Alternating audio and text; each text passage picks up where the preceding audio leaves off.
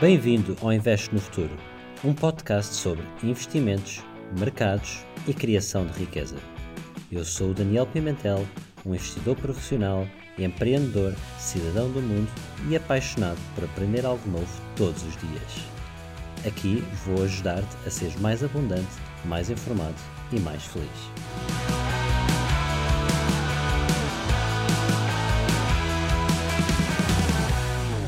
Olá a todos, bem-vindos a mais um episódio. É com muito bom grado que volto a estar em contacto com vocês, porque realmente as últimas semanas tem sido um pouco mais difícil de manter eh, aqui a consistência de, de dos episódios e, e, e, e o trabalho uh, tem, sido, tem sido uma das razões, porque tenho, tenho estado a fazer uns investimentos uh, e, estão, e estão numa fase muito avançada e tenho estado a trabalhar basicamente em várias oportunidades, do ponto de vista mais profissional, tenho estado a trabalhar em várias oportunidades para fazer uns investimentos na Ásia e, pá, e está a ser fantástico e, e, e, sou eu que estou a liderar toda, toda, todo o processo de negociação, todo o processo de investimento e, e então tem sido assim umas semanas um pouco mais ocupadas e, e por outro lado, uh, portanto, também tenho estado, uh, digamos que, a evoluir no, no, meu, no meu processo de empreendedorismo, na minha empresa que estamos a, a criar e, e, espero daqui a um mês ou dois já ter novidades muito mais concretas. Acho que ainda é, é um pouco prematuro estar aqui a partilhar tá, já tão publicamente, mas, mas tenho estado a criar uh, realmente com, com com um grupo de, de, de amigos de, que são amigos profissionais com quem tenho muita confiança, temos estado a criar aqui um, um produto que achamos que vai ter um, um impacto brutal no mundo. E, e pronto, e, e, então conciliar estas três bolas no ar de trabalho, eh, de empreendedorismo, de podcast, e já para não, não meter aqui na equação a família, tem sido, tem sido pronto, exige um, um pouco um, um, compromisso de tempo. E, e por outro lado, a nível, a nível físico, eh, como sabem, eu tive muito doente o ano passado, e, e, portanto a, parte, a componente física continua a ser super importante para mim e eu tenho que uh, quase diariamente ir ao ginásio fazer uh, reforço muscular e também tenho estado agora muito ativo de novo na, na, corrida, portanto era uma, é uma das paixões que eu tenho, é correr, gosto muito de correr, e antigamente corria bastante e, e agora estou finalmente a conseguir voltar a correr. Portanto, no início de, de outubro foi quando eu me comecei já finalmente a aventurar para umas corridas um pouco maiores. E, no início de outubro lembro-me de fazer a minha primeira corrida de, de 10 quilómetros Uh, que era um, um, um, digamos que um objetivo que eu tinha colocado quando estava no, no, no, portanto, no hospital, disse assim, pá, eu agora, o meu próximo objetivo é correr 10 quilómetros e, e até correr 10 km não toco, não toco numa gota de álcool. É assim um, digamos que um desafio que eu me coloquei para ter um, uma, uma cenourinha à frente para, para me puxar e uh, não é, uh, alcançar esse objetivo. E então realmente tive praticamente um ano de outubro a outubro onde não toquei numa não toquei em álcool, portanto tirando tirando, um, portanto, uma cervejinha ou outra que bebi na, nas férias, mas isso é um segredo uh, nosso. Uh, não, mas tive realmente um ano muito focado na recuperação e em outubro foi quando eu me desafiei, bem, acho que agora já estou finalmente capaz e então fiz a minha primeira corrida de 10 km e, e e olhem, e, e, demorei uma hora e vinte, foi super difícil, várias, tive que fazer eh, algumas paragens técnicas, mas a verdade é que foi, continuei, foi sempre a continuar eh, depois a, eh, o, o, treino, o esforço, acreditar no processo que estava a seguir, Epá, e a verdade é que uh, uh, não muito tempo depois, no final de outubro, já estava a conseguir fazer, uh, portanto, 10 quilómetros abaixo de, de, uma hora, e neste momento é, é aí que eu estou, Agora é continuar a, a treinar, continuar a desafiar-me e, e, portanto, é, é, é, uma, é, um, é, é, um, é um processo uh, bonito e exige estarmos dispostos uh, a falhar. E esse, por acaso, tem a ver um pouco com o contexto de um livro que eu estou a ler ultimamente, que é o Failing Forward. Uh, para quem segue mais atentamente nas redes sociais, sabem que eu tenho falado um pouco sobre isso mas portanto o conceito de failing forward é muito aquele conceito de, uh, por exemplo, o Michael Jordan, que ele foi rejeitado da equipa de, do seu sophomore year, que era, portanto, é quando, portanto, quando ele estava na escola, rejeitaram ele da equipa de basquete da escola e ele falhou mais de 12 mil eh, portanto, arremessos e, e, e, portanto ele teve que falhar muito para chegar ao, àquela, àqueles estados onde, onde ele chegou e o Einstein também é outro exemplo que, que, é usado, porque é uma pessoa que também teve muitos problemas a nível de, dos estudos, da, da educação, e também sofreu muitas críticas, que nunca ia conseguir nada, e, portanto, e, e foi a pessoa marcante que foi hoje. E depois o, o Van Gogh também, um, um, caso que eu acho incrível, de uma pessoa que durante a sua vida uh, nunca vendeu apenas um quadro, portanto, uma pessoa que levou rejeição atrás de rejeição, a, atrás de rejeição, e, e, e pronto, e, é o pintor mega famoso que é hoje. E este conceito de failing forward tem muito a ver com esta filosofia. Portanto, isto depois é um livro tem vários, vários princípios que a pessoa deve seguir, mas que tem muito a ver com este conceito de, pronto, de continuar a seguir em frente, ter a resiliência, manter-nos no, no nosso caminho e e portanto eu, eu revejo muito com isto e revejo muito com isto, seja a nível do, do que estava a falar, de, pronto, a nível de físico, mas seja também a nível de, da parte profissional e, e aquilo que eu vos posso dizer é que eh, enquanto empreendedor eu já, portanto, já, pelo menos já, já passei pelo processo de ter uma empresa uh, bem sucedida que, que, que, se, que, que serviu a sua missão e depois mais tarde foi vendida e, e, falei um pouco sobre isso no, no, último episódio com o Tiago, mas, mas até, chegar, até chegar a esta empresa eu já tive oito, uh, uh, oito digamos projetos de empreendedorismo que, pá, que falharam, que não, que não começaram, ou que fiz a análise e que tive e que depois não acabei por não avançar, mas isto para dizer que Uh, e isto começou desde, desde o primeiro momento em que eu saí da faculdade e, e depois fui sempre tendo várias ideias e, e por uma outra razão uh, acabaram por não seguir em frente ou não foram implementadas ou, ou, ou surgia outra prioridade ou o trabalho uh, surgia no caminho, mas isto para dizer que quando a pessoa faz oito, à nona vai resultar certo. Portanto, nesse meu caso específico, posso dizer que eu acredito muito neste conceito de failing forward, e isto muitas vezes vem com, com, uma, com uma implica uma dedicação de tempo, uma resiliência para continuar a investir e, e, e a, a trabalhar naquele propósito e, epá, e, e, e, acima de tudo, muitas vezes isto é maior do que nós, nós nem pensamos nisso e, e, simplesmente estamos a fazer porque sim, porque estamos a fazer. Mas aquilo que eu também queria aqui deixar um pouco é este, esta mensagem de que é importante pensarem o que, é que, o que é que é aquilo que vocês querem, a marca que querem deixar e, epá, e plantarem essas sementes porque só se falharem consecutivamente é que depois vão ter um grande sucesso. E, e realmente isto hoje traz-me também aqui um, um, pouco, agora aqui ao, ao, assunto, digamos, mais do, do, do podcast, e, e, hoje eu tinha um tema um, um, pouco mais técnico, digamos, para, para falar com, com vocês, tem, tem mais a ver com a, portanto, com, a, com o nível de risco e, e, tem a ver com um conceito que, digamos, que acaba por ser eh, muito pouco uh, falado, não é muito explorado, portanto é assim um conceito fácil de entender, mas não é assim muito abordado.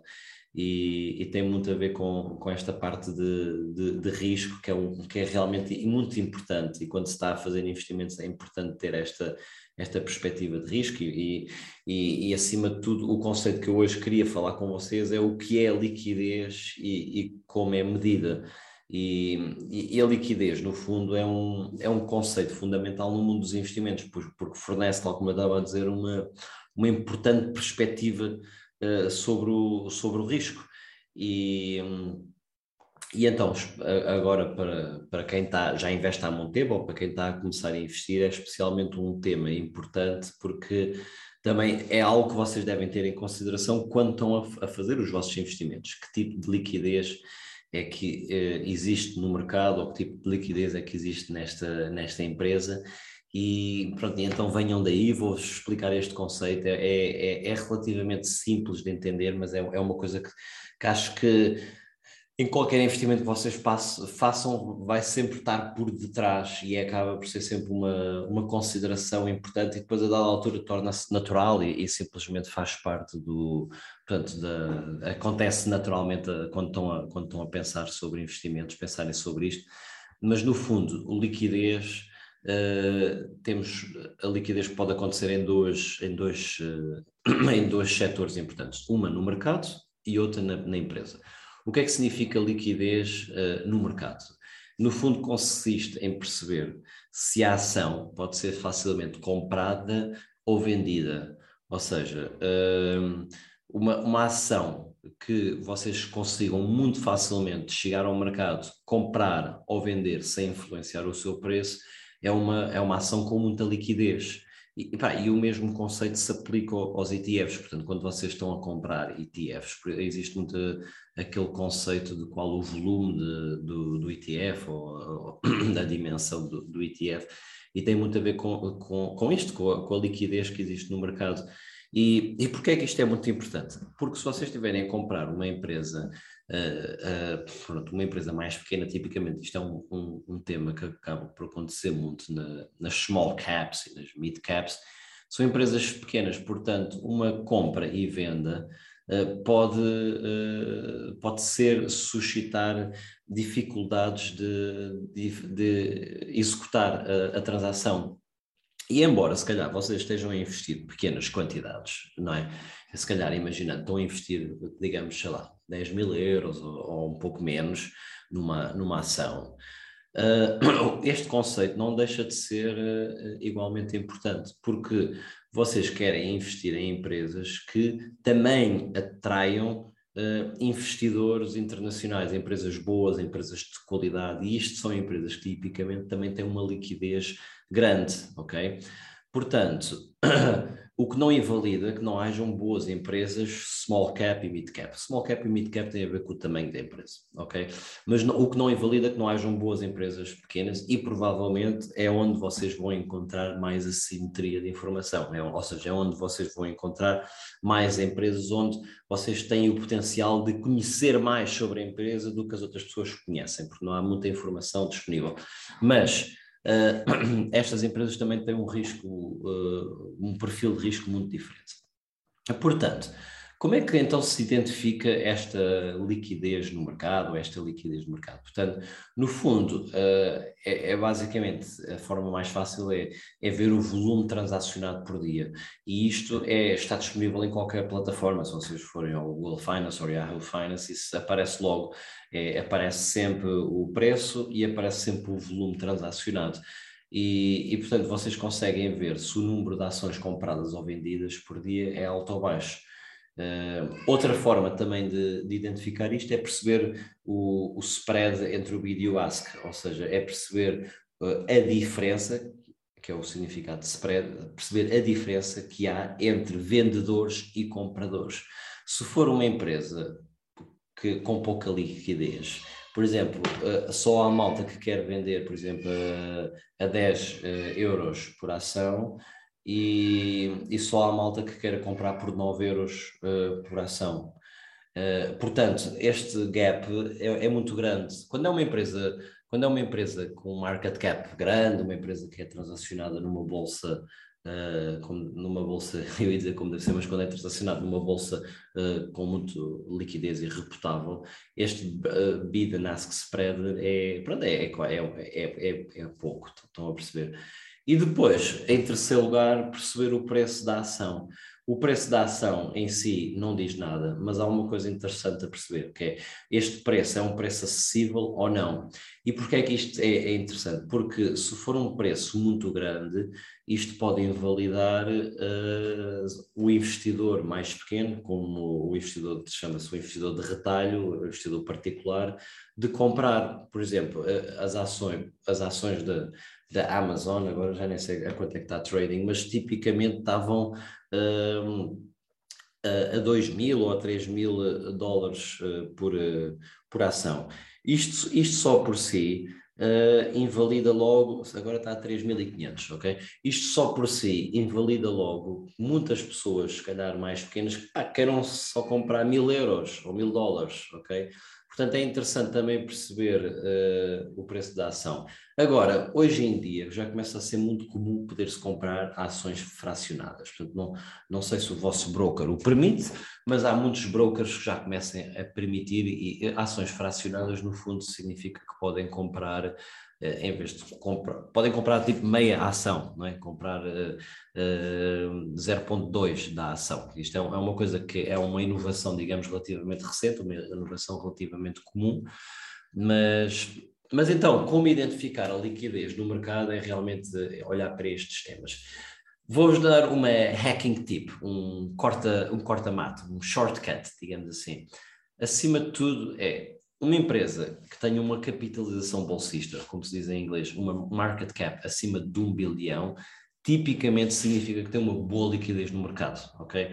Portanto, o mais problemático uh, e aquilo onde vocês têm que ter realmente o vosso trabalho de casa muito bem feito são as empresas small cap, porque são empresas que têm pouca expressão e não transacionam muito. Portanto, são empresas pequenas, são empresas que se calhar terão, estão a transacionar, perdão, estão a transacionar num, num mercado que, que não tem muito capital uh, internacional, tem pouca expressão a nível internacional e, portanto, os mercados óbvios de, que, que têm uma grande expressão é, são quais? É, é obviamente o, o mercado norte-americano, dos Estados Unidos, New York Stock Exchange, é obviamente o, o mercado do, do, Reino Unido, é obviamente o mercado francês e alemão, e depois tem, obviamente, os mercados asiáticos. Portanto, óbvio, pá, provavelmente estou-me a esquecer aqui de um ou outro mercado uh, emblemático, mas pronto, basicamente são esses os grandes mercados que têm muita expressão, muita liquidez. Uh, portanto, o que vocês têm que ter cuidado é realmente se estão a investir numa small cap, uma empresa pequena ou uma mid cap que está a transacionar num mercado que não tenha muita liquidez. O que não invalida, como eu disse há bocado, não, não invalida que seja um bom investimento, mas realmente é preciso é, é preciso ter eh, muita convicção, ok? Uh, exemplos de liquidez alta, não é? Uh, portanto, a empresa Apple, a empresa Amazon, qualquer empresa acima de um bilhão de capitalização bolsista é uma empresa que, que, tem, que tem liquidez alta. Portanto, a Apple, por exemplo, tem um market cap de 2,5 trilhões e transacionam em média uh, uh, 80 milhões de ações por dia. Portanto, isto é uma ação que vocês rapidamente conseguem comprar, vender, não há qualquer problema de, de liquidez. Agora, mais interessante, exemplos de liquidez baixa. Por exemplo, há uma empresa cotada na Bolsa Portuguesa que chama-se Raise. É uma empresa que faz aqueles peer-to-peer -peer lending e, e, portanto, esta é uma empresa que tem uma capitalização bolsista de 7 milhões. 7 milhões, ok? Isto é uma empresa que transaciona, em média, mil ações por dia. Portanto, pensem só o que é que isto quer dizer. Salvo erro, aquilo está a transacionar a, a um preço médio de 1,4 euros. Ok? Uh, se vocês quiserem uh, comprar ações, imaginando que querem comprar, uh, sei lá, 5 mil euros, vão ter que comprar, sei lá, umas 4 mil ações. Bem, e, isto para uma empresa que transaciona em média mil ações por dia, só aí já está qualquer coisa que não, que não funciona nesta matemática, ok? Portanto, uh, isto seria uma empresa que para vocês conseguirem comprar sem impactar muito o preço, provavelmente não podiam comprar muito mais que 150 uh, eh, euros por dia. Uh, portanto, aqui neste tipo de empresas realmente torna-se importante o, o, conceito de liquidez, e este é um caso, um caso uh, muito interessante, e por acaso até recomendo vocês verem no, na página do Daniel Pires, que ele é um investidor também privado, e ele ainda ontem por acaso meteu um, um vídeo engraçado sobre, sobre esta plataforma Raise, uh, e em específico sobre algum dos algumas das preocupações que ele tem sobre a sua validade enquanto, enquanto investimento. Mas pronto, basicamente este é um exemplo então de liquidez baixa e das dificuldades que podem advir de, de comprar ações desta empresa, ok? Portanto, tal como disse no início, falámos de, de existem duas componentes importantes uh, a analisar, que é a liquidez no mercado e, em segundo lugar, a liquidez financeira da empresa. Portanto, a liquidez financeira da empresa, no fundo, consiste em perceber a capacidade da empresa de lidar com as responsabilidades ou passivos, outra, outra palavra, a curto prazo. E porquê é que isto é importante? Isto é importante porque uma empresa que tenha uma má liquidez pode ficar na mão dos credores, ou seja, eh, eu como acionista posso vir a ter perdas substanciais de capital. Portanto, é, é, acaba por ser um, uma análise que, que é rápida de se fazer, mas é interessante perceber Uh, como, é que é, como é que está a liquidez financeira da empresa. É uma empresa que, que tem uma, uma boa capacidade de lidar com as responsabilidades no curto prazo ou não. E aqui a forma mais fácil de fazer isto, enquanto no, no primeiro, no, no, primeiro exemplo que eu estava a dar, Uh, no mercado. Acaba por ser muito intuitivo, não é? É muito simples. Vocês simplesmente vão ver a capitalização bolsista e ficam logo aqui com uma, com uma boa uh, ideia. Na liquidez financeira da empresa, a forma digamos, mais fácil é simplesmente fazer alguns rácios. E, e, isto é uma coisa que se faz muito automaticamente, é simplesmente vocês metem na vossa checklist, tem uma checklist de coisas que fazem uh, ou que olham antes de fazer o investimento e, e veem como é que está, como é que, como é que estes, uh, e veem como é que, como, qual é que é a informação que está a vir da vossa análise. No caso da, da liquidez financeira, os, os rácios mais importantes eu diria que é o current ratio, no fundo, é isto o que vocês têm que fazer é ir ao balanço e calcular uh, os uh, ativos correntes a dividir pelos ativos, pelas uh, passivos correntes. Portanto, no fundo, a ênfase é perceber em que medida os ativos de curto prazo cobrem os passivos de curto prazo, ou seja, é perceber em que medida o, o dinheiro em caixa, uh, aqueles investimentos de muito curto prazo, aquele dinheiro, aquela, aquela, aqueles ativos, no fundo, de, que são relativamente correntes de curto prazo, que, que as empresas têm facilidade em, em tornar disponível, conseguem, uh, digamos que, cobrir os, os, passivos de curto prazo, sei lá, algumas dívidas que hajam de curto prazo, seja instituições financeiras, seja uh, outros credores, e, e, tipicamente o que uh, a regra, mas embora seja uma regra um pouco lata, mas o que se diz é que um rácio superior a 1.5 vezes significa que há uma boa margem. Okay? Depois um outro, um outro indicador interessante é o Interest Coverage Ratio. Portanto, no fundo, Interest Coverage Ratio significa que se vai ao balanço, calcula-se o EBIT, que é o Earnings Before Interest and Taxes. Isto é uma coisa que já está lá, não é preciso calcular o EBIT, já, já é dado. E, vem, e dividem isto pelas interest expenses, ou seja, dividem isto pelos juros. E no fundo, este dá uma, dá uma, uma ideia da, da capacidade da empresa de pagar e honrar os pagamentos do custo da dívida. E depois, em terceiro lugar, perceber se o rácio de dívida uh, é saudável e perceber quanto é que desta dívida tem que ser pago ao banco no prazo de menos de uns anos, no menos de um ano. Portanto, tipicamente o que eu faço é, é ir ver o net debt sobre EBITDA, ok? Uh, portanto, isto são três rácios que, que, que, são relativamente fáceis de fazer, de calcular, demoram se calhar um, um par de minutos e dá-vos logo uma confiança sobre, uh, digamos, a, a liquidez financeira das empresas. Uh, digamos agora, hacking tip, corta-mato, shortcut, whatever, como é que queiram chamar. É, aqui é, aqui é, é, não há realmente um, um, um, um corta-mato assim um, uh, muito óbvio, mas basicamente vocês têm que calcular estes rácios.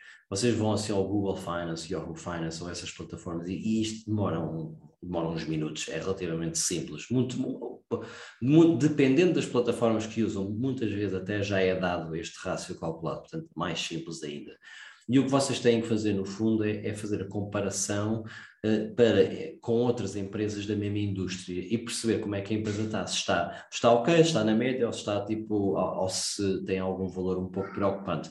E porquê? Porque se vocês estiverem a fazer uma compra de empresas de tecnologia, isto é muito diferente de fazer, uh, se estiverem a comprar uma empresa no setor da infraestrutura. Portanto, é preciso perceber também um pouco o que é que é a norma dentro de cada setor, ok?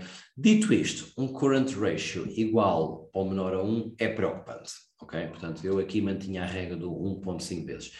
E um endividamento superior a 5 vezes também acho que requer uma análise cuidada, ok? Portanto, meus amigos e meus queridos, eu hoje uh, deixo-vos aqui com um, um, um, episódio um pouco mais curto, porque como é um episódio mais técnico, também não queria, uh, não queria estar aqui a inundar muito com, com e a complicar muito a, a, a, a vossa cabeça. Mas basicamente é, é, aquilo que eu vos queria realmente deixar é esta importância da liquidez, de olhar para a liquidez e de começarem a cultivar esta perspectiva de olhar para o risco ok?